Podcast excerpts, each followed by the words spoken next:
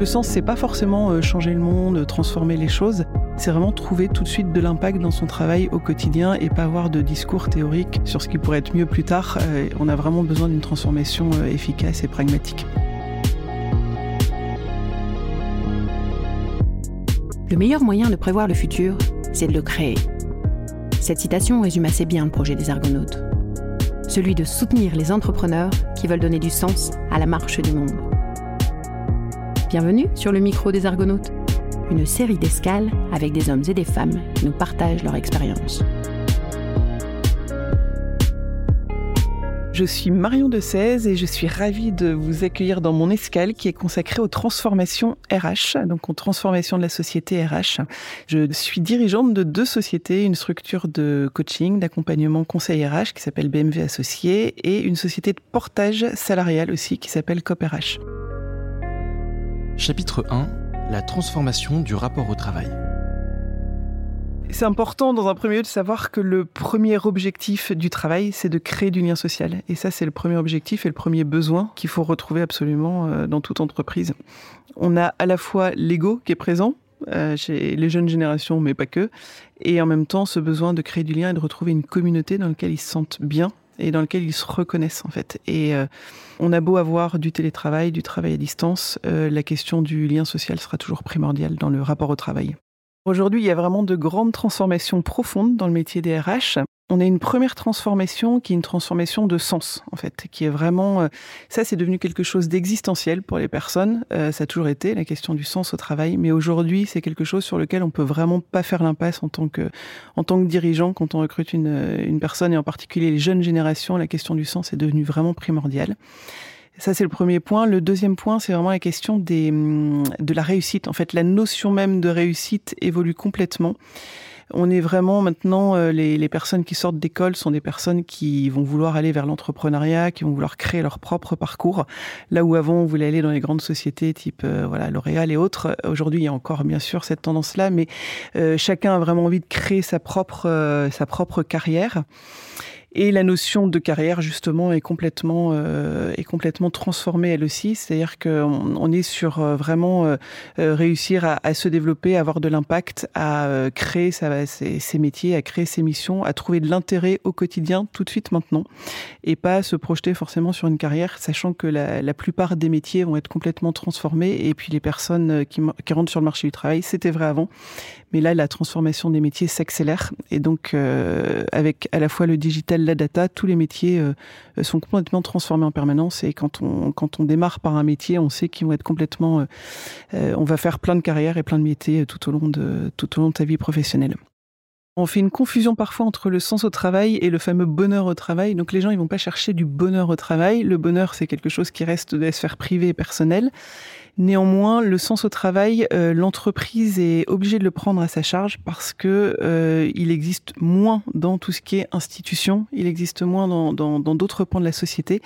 Du coup, euh, bah, ça revient sur l'entreprise de donner ce sens qui est, qui est intrinsèque et qui est super important pour tout un chacun. Et donc le sens, c'est tout simplement avoir un travail, avoir un discours cohérent dans l'entreprise, avoir un travail qui est utile, qui a de l'impact. on a tous les enjeux de la RSE, bien évidemment, qui sont super importants. Et donc les personnes ont besoin juste d'être euh, considérées, d'avoir un, travail qui a vraiment de l'impact et qui soit utile au quotidien tout de suite maintenant. Le sens, c'est pas forcément euh, changer le monde, transformer les choses, c'est vraiment trouver tout de suite de l'impact dans son travail au quotidien et pas avoir de discours théoriques euh, sur ce qui pourrait être mieux plus tard. On a vraiment besoin d'une transformation efficace et pragmatique. J'accompagne énormément de personnes, donc ce sont des managers, des dirigeants, mais aussi beaucoup de personnes qui de plus en plus jeunes sont prêtes à faire l'impasse sur le salaire, sont prêtes à prendre des risques vraiment important, socialement, économiquement, euh, pour euh, avoir quelque chose qui soit cohérent. Donc c'est quelque chose qui n'est pas de l'ordre du caprice, c'est quelque chose qui est de l'ordre de l'existentiel. Et moi, je vois des personnes en bilan de compétences, par exemple, et qui viennent de plus en plus jeunes et de manière de plus en plus fréquente pour, euh, pour se remettre en cause et trouver quelque chose qui soit aligné par rapport à ce qui est important pour eux. Alors la question du sens, elle est différente suivant les personnes, c'est-à-dire que bah, chacun a ses moteurs et, ses motivations. J'avais l'exemple, par exemple, d'une personne qui, qui travaillait dans les achats et qui, à un moment donné, ne pouvait plus aller au boulot parce que pour elle, ça n'avait plus de sens euh, d'aller acheter à l'autre bout du monde, même si on sait qu'il y a, que c'est un sujet qui est extrêmement complexe. Pour elle, c'était devenu un frein. Elle pouvait plus se lever le matin parce que elle avait ce, ce sujet-là qui était devenu hyper prégnant. Et ça, on ne l'avait pas avant. Chapitre 2 Fidéliser les jeunes générations. Sur le plan sociologique, euh, il y a eu un, une grosse bascule dans les années 70 parce qu'en fait, on est arrivé sur une logique d'enfants euh, désirés. Donc là, maintenant, l'âge euh, l'âge des enfants, c'est l'âge du premier enfant. Pour une femme, c'est à partir de 31 ans. Euh, l'âge du premier rapport n'a pas bougé, c'est toujours 16 ans, mais l'âge du premier enfant, c'est 31 ans. Du coup, on a eu le temps de réfléchir, on a eu le temps de poser son, son choix de vie, on a eu le temps de réfléchir à ce qu'on voulait, et l'enfant est vraiment désiré à 93% du temps. Donc, du coup, ça veut dire que quand l'enfant arrive, il arrive avec une question existentielle euh, projetée par ses parents qui est euh, bah, pourquoi tu m'as mis au monde et, et qu'est-ce que je vais pouvoir exiger de toi? Donc, il y a vraiment une notion d'ego. Alors, c'est pas négatif en soi, mais il y a vraiment une notion de d'ego qui est extrêmement présente avec un besoin d'épanouissement personnel qui est très fort. Ça crée aussi une fragilité psychologique de chaque être humain euh, parce que il a quelque chose à prouver, quelque chose à créer en tant que personne. Et du coup, il arrive avec aussi une certaine protection et un certain enjeu personnel sur ses épaules qui fait qu'il va le, va le vivre pleinement dans le, dans le monde du travail. Le recrutement, c'est une chose qui est pas simple. On a toujours beaucoup de cabinets de recrutement et c'est quelque chose, même si on peut digitaliser et que LinkedIn pourrait nous donner tous les profils euh, comme on le souhaite, c'est, c'est pas simple parce qu'il y a beaucoup de stress, beaucoup d'enjeux, à la fois pour l'employeur et à la fois pour euh, la personne qui arrive sur le marché du travail parce qu'il y a un enjeu, comme je l'expliquais avant, qui est assez important pour euh, l'épanouissement professionnel. Et du coup, euh, comment on peut recruter Bien évidemment en travaillant son image employeur, mais surtout ce qui est fondamental pour les jeunes générations, c'est d'avoir une authenticité et une clarté dans le discours. Si on vend quelque chose et que derrière la réalité n'est pas là, la personne va partir, euh, c'est clair et net. Et par rapport à ce niveau d'enjeu et de stress, c'est important d'avoir quelques ingrédients pour manager ces jeunes générations et les motiver. C'est-à-dire qu'on a besoin d'une certaine clarté pour créer de la sécurité et en fait, moi, je suis assez marquée par le fait qu'on peut se dire ces jeunes générations, ils sont super exigeants, mais en fait, ils ont surtout un niveau à la fois de stress finalement et de besoin de sécurité, de besoin d'apprendre et d'avoir du quick win et d'avoir une certaine euh, employabilité immédiate et d'apprendre rapidement. Et ça, s'ils l'ont pas, quel que soit le salaire, ils vont partir et ils vont aller chercher euh, quelque chose ailleurs. Et on dit qu'ils partent pour euh, pour un petit peu plus. Enfin, ça, on le disait déjà chez Decathlon il y a très longtemps. On arrive pour un salaire et on part parce que le manager n'est pas à la hauteur. Alors, c'est pas blâmer le manager et c'est pas blâmer non plus l'entreprise, mais euh, le rôle du manager est devenu vraiment euh, fondamental pour la fidélisation des salariés. Pour fidéliser les salariés, euh, il y a vraiment le, sujet de la formation et de l'employabilité qui est hyper important. Et il y a aussi créer ce lien avec le collaborateur et prendre le temps de l'écouter réellement, en fait. Donc euh, faire des entretiens réguliers, prendre le temps de l'écouter. Quelque chose qui peut être très intéressant aussi, c'est comme ça arrive régulièrement et qu'il faut se préparer à un turnover élevé. Ça fait partie aussi des éléments à intégrer complètement. C'est très intéressant de pouvoir, euh, auprès des personnes qui partent, faire un entretien en profondeur parce qu'il n'y a plus d'enjeu et de vraiment comprendre qu'est-ce qui a été euh, marquant, qu'est-ce qui a été positif pour, euh, pour, le, pour le vécu. Et là, c'est vraiment une mine d'or d'informations. Nous, on le pratique dans notre, euh, dans notre entreprise et on a vraiment énormément d'informations euh, à ce moment-là. Ce qui fait que la personne part, généralement, c'est parce qu'il n'a pas été assez accompagné, il se développe pas suffisamment sur ses compétences et il apprend plus. Donc, euh, c'est aussi basique que ça, en fait. Chapitre 3 Travailler l'employabilité de ses collaborateurs. L'employabilité, c'est travailler sur euh, les compétences, tout simplement. C'est de faire en sorte que les personnes soient toujours formées. Quand on est formé, on décuple l'énergie du collaborateur. On crée du sens, on crée de la vision et on crée de la motivation et de l'engagement. Euh, J'ai aussi une société de portage salarial et les freelances, ils sont fidélisés aussi par la formation. Et c'est ce qui fait qu'ils apprécient aussi notre manière de les accompagner. Dans toutes les sociétés, c'est vraiment quelque chose d'important et c'est quelque chose qui a été vraiment valorisé pendant le Covid. Et ça, je pense que c'était vraiment une bonne stratégie pour le coup du, du gouvernement de lâcher la bride sur la formation. Donc moi je trouve que ça c'est vraiment l'élément primordial et il faut pas avoir peur euh, de créer une responsabilisation des parcours. Euh, ça moi pendant tout le temps où on était chez Decathlon, on a travaillé vraiment énormément là-dessus. Decathlon aujourd'hui, il se trouve que c'est une boîte qui est extrêmement attractive. Pourtant c'est là où les personnes construisent leur parcours, construisent leur employabilité. Euh, on n'a jamais eu de RH qui crée des parcours tout faits. C'est chacun qui doit travailler sur sa propre employabilité. C'est extrêmement exigeant, extrêmement responsabilisant, mais c'est le seul moyen pour moi de créer une, une motivation durable dans l'entreprise. Et c'est très mobilisant pour le manager, mais c'est le seul moyen d'y arriver. Travailler l'employabilité, c'est le prendre le risque de voir les gens partir, euh, mais c'est très bien puisque de toute façon un bon taux de turnover fait qu'on aura un niveau d'engagement euh, plus élevé. Il faut pas non plus arriver sur des taux de turnover trop élevés. Euh, moi, je travaille aussi beaucoup dans les collectivités locales et là, on voit que parfois on a bah, forcément un turnover beaucoup plus bas et on a des problématiques relationnelles, managériales, humaines et motivationnelles beaucoup plus élevées que ce qu'on peut trouver dans les entreprises qui travaillent l'employabilité de leurs collaborateurs et puis qui du coup auront un taux de turnover assez sain. Et l'employabilité, de toute façon, euh, si le collaborateur doit partir, euh, qu'il soit employable ou pas, il partira. S'il a envie de partir, il partira. Donc ça change, ça change pas le sujet. On a beaucoup d'outils pour créer du collectif à distance, mais je pense que c'est avant tout une question d'état d'esprit. C'est le même euh, enjeu que quand on est en présentiel. Et d'ailleurs, moi, j'ai beaucoup constaté euh, entre avant et après le Covid, les entreprises qui avaient un lien fort euh, avec leurs collaborateurs ont entretenu ce lien, voire l'ont intensifié pendant le distanciel. Là où le lien était distendu, ça s'est vraiment euh, complètement distendu pendant le distanciel. Donc il y a vraiment une notion de réelle écoute, de réelle euh, confiance, de réelle prise en considération du collaborateur. Alors c'est pas le monde des bisounours, mais il y a vraiment l'intention en fait.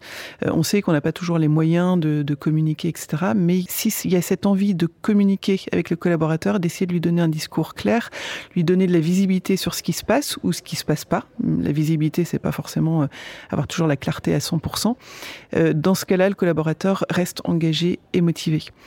Euh, si ce lien se distend, euh, là, effectivement, le collectif est compliqué à créer. Donc c'est d'abord pour moi avant tout ça. Et ensuite, effectivement, c'est des questions de technique. Donc, c'est effectivement euh, avoir des réunions le matin, euh, une demi-heure, avoir des points de contact réguliers. Donc, c'est hebdomadaire, c'est journalier, c'est mensuel, avec aussi garder de l'informel. Ensuite, il y a plein de techniques euh, sur la visio, sur le digital, pour créer la convivialité, pour créer du plaisir. Donc, ça, nous, en tant que coach, on a des petites astuces, mais c'est en train de se diffuser vraiment largement dans les entreprises. Mais ça, c'est de la technique. Le plus important, c'est de prendre le temps d'écouter les enjeux. Donc, il y a du collectif, le collectif, c'est aussi euh, avoir les signaux faibles sur les individus.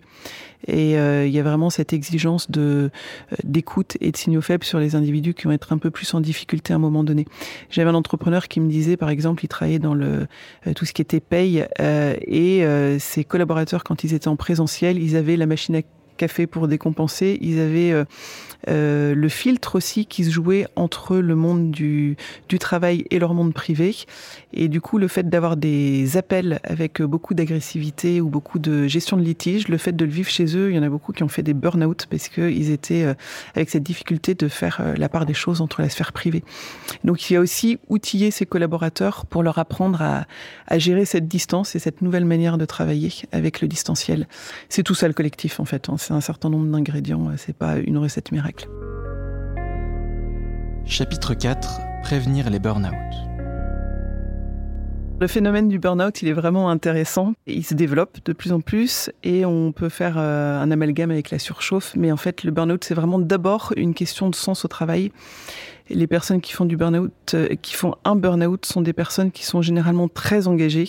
Et puis du jour au lendemain, euh, elles basculent sur euh, sur une démotivation. C'est pas du jour au lendemain d'ailleurs, j'exagère un peu, mais l'excès d'engagement va basculer sur de l'hyper-engagement. Et dans l'hyper-engagement, on va vraiment couper le lien avec les personnes et on va être dans quelque chose qui va devenir automatisé. Et quand on arrive dans ce lien automatisé au travail, c'est que là on commence à, à décrocher et c'est ça qui va venir. On va on va être dans la drogue, dans l'hyperactivité du travail, et c'est là où on va se déconnecter du sens, et parce qu'on se déconnecte du sens de son travail et de la relation, on va basculer en burn-out. Le risque de burn-out, c'est euh, quelque chose qui va pas se résoudre dans l'immédiat, mais c'est vraiment tout un écosystème, et c'est travailler des ingrédients qui vont faire en sorte que le burn-out va se développer tout comme d'ailleurs euh, la question des personnalités difficiles. Ça, c'est aussi quelque chose qui est de plus en plus présent et qui peut créer d'ailleurs euh, euh, des difficultés au travail et des difficultés pour les managers. Et en fait, ce sont les ingrédients que je décrivais tout à l'heure, c'est d'avoir vraiment une entreprise qui a un discours authentique, qui a des frontières claires et qui arrive à créer des, des, des, missions et des projections pour chaque salarié. Quand tous ces ingrédients managériaux sont bien présents, on évite à la fois les personnalités difficiles et il y a aussi un devoir de l'entreprise de créer une protection, une protection des limites par rapport à la vie privée, tout ce qui est équilibre vie privée, vie professionnelle, qui est quelque chose qui est vraiment euh, de plus en plus important aussi pour les nouvelles générations et avec les nouveaux médias euh, dont on dispose pour, euh, pour travailler chez soi. Et cette frontière, euh, elle est très complexe, mais c'est pas pour autant que le manager ne doit pas s'en occuper. C'est-à-dire qu'il faut que le manager s'y intéresse. Voilà, tout simplement. Il n'est pas obligé de tout résoudre parce que c'est impossible, mais juste s'y intéresser, être vigilant par rapport à ça.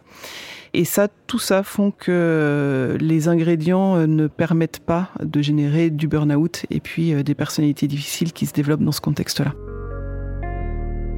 Chapitre 5 Les nouvelles tendances RH. Les nouvelles tendances RH viennent de d'assez loin en fait. Hein. L'intelligence collective, c'est quelque chose qui est pas nouveau, hein. c'est même ancestral. On a néanmoins une tendance à avoir des grosses entreprises qui fusionnent les unes avec les autres. Donc euh, dans cette tendance-là, il y a un besoin de recréer du collectif, de recréer de la proximité. Je pense que les PME sont moins impactés par ce genre de difficultés. Ils gardent naturellement une certaine proximité, une certaine capacité à faire de l'intelligence collective. Alors on parle d'agilité, donc l'agilité, ça vient plus du monde de, de l'industrie, ça vient de la continue de l'industrie. Et l'intelligence collective, c'est quelque chose qui touche vraiment au monde euh, relationnel, managérial, RH. On a toute la tendance des entreprises libérées qui est intéressante parce qu'on est vraiment sur euh, redonner. En fait, l'idée, c'est vraiment de redonner la responsabilité au métier. Et ça rejoint un peu les attentes des, jeunes générations, c'est de vraiment pouvoir euh, prendre leur prise de responsabilité au niveau du terrain. Par contre, dans tout ce qui est intelligence collective, il faut pas en faire un dogme. Euh, il faut que ça reste très pragmatique. Euh, et il y a des étapes. Il y a des niveaux de maturité pour les entreprises. Il y a des niveaux de maturité pour les leaders pour être prêts à faire de l'intelligence collective. C'est-à-dire que si on fait de l'intelligence collective pour faire semblant et qu'on fait du participatif, mais que derrière les décisions sont prises, les collaborateurs le sentent et c'est pire que mieux. Donc il y a toute une prise de conscience, il y a toute une démarche volontaire, un travail de coaching, un travail de transformation personnelle parce que c'est très exigeant pour les dirigeants, pour les managers d'être dans une logique de collaboratif. Et puis il y a des étapes. C'est pas la même chose de faire du participatif et du collaboratif. La première étape, c'est le participatif. On est vraiment dans euh, des allers-retours et de l'échange et de l'écoute. Le collaboratif, c'est vraiment on lâche complètement prise sur ce qui va émerger et on laisse euh, vraiment le collaboratif prendre des décisions. Donc ça, euh, par exemple, chez Decathlon, chez Kiabi, il y a eu vraiment toutes ces étapes de transformation et ils sont à un stade assez avancé aujourd'hui. Donc on a de la chance d'avoir des grands champions dans la région qui ont vraiment avancé sur toutes ces thématiques-là qui ont vu les effets aussi difficiles. On est sur un niveau d'engagement fort quand on est dans du collaboratif, mais on peut être aussi dans du surengagement. Donc on, a le risque de, surchauffe de certains collaborateurs. Donc il faut aussi savoir euh, faire en sorte qu'ils se ressourcent et qu'ils reprennent de l'énergie. Mais c'est un bon problème quand même quand on en arrive là. Ce qu'il faut retenir, c'est que euh, les besoins fondamentaux finalement euh, au niveau RH, c'est toujours les mêmes, sauf qu'aujourd'hui, ils sont devenus cruciaux parce que on est vraiment dans une une des grandes transformations de la société. Donc là, c'est plus le digital, mais c'est vraiment le data en fait, avec vraiment euh, euh, le data qui va vraiment venir transformer complètement tous les métiers. Et du coup, ce qui est important, c'est que les besoins sont les mêmes, mais il faut vraiment les honorer. Et donc, sur le plan managérial, il faut vraiment euh, accompagner euh, chacun à pouvoir, euh, à pouvoir vraiment les transformer. Avec un réel paradoxe, je dirais que c'est une dissonance cognitive, parce que à la fois, il y a des exigences beaucoup plus fortes et à la fois, il y a des stress beaucoup plus importants. Donc, il faut toujours plus créer de la sécurité et en même temps créer de la, de l'adhésion et de l'engagement par rapport aux collaborateurs. Les futures tendances, ça va aller de plus en plus pour moi vers euh, ce que je disais tout à l'heure, une employabilité et euh, on va être de plus en plus sur du slashing, sur des personnes qui vont être sur des métiers variés, qui vont créer leur propre euh, manière de travailler et donc l'entreprise doit vraiment intégrer ces nouvelles modes de travail dans, dans son fonctionnement. Les nouvelles manières de travailler, c'est accepter qu'on puisse avoir plusieurs employeurs pour un collaborateur, c'est euh, accepter que le collaborateur ne va pas rester euh, tout le temps dans la même entreprise, ça c'est évident, mais que le turnover peut être élevé et prendre ça plus comme une force que comme une difficulté. Merci de nous avoir accompagnés sur cette escale. Le micro des Argonautes, un format proposé par le MEDEF de Lille.